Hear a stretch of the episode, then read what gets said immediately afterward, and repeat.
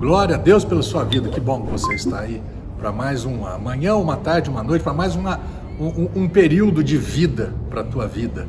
E essa vida pode ser melhor, pode ser mais abençoada por aquilo que você vai ouvir hoje, por aquilo que você tem ouvido e procurado colocar em prática na sua vida. É Efésios, carta que Paulo escreveu aos moradores de Éfeso, capítulo 1, verso 3 diz: Bendito seja Deus e Pai de nosso Senhor Jesus Cristo.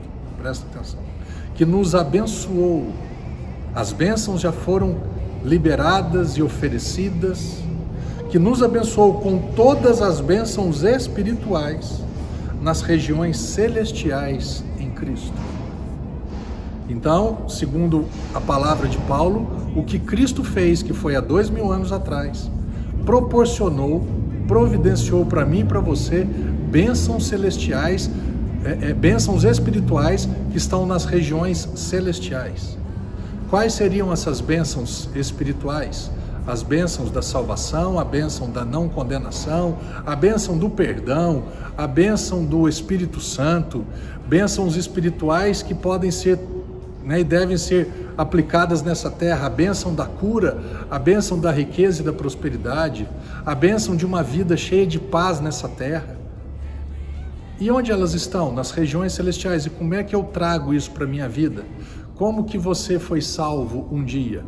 Você ouviu o que Cristo fez, você acreditou no que ele fez e você com a sua boca declarou, se com a tua boca confessar que Jesus Cristo é o Senhor e no teu coração creres que Deus o ressuscitou dentre os mortos, serás salvo.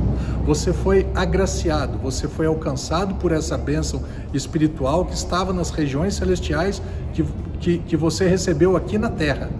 As bênçãos celestiais se tornaram bênçãos terrestres, terrenas.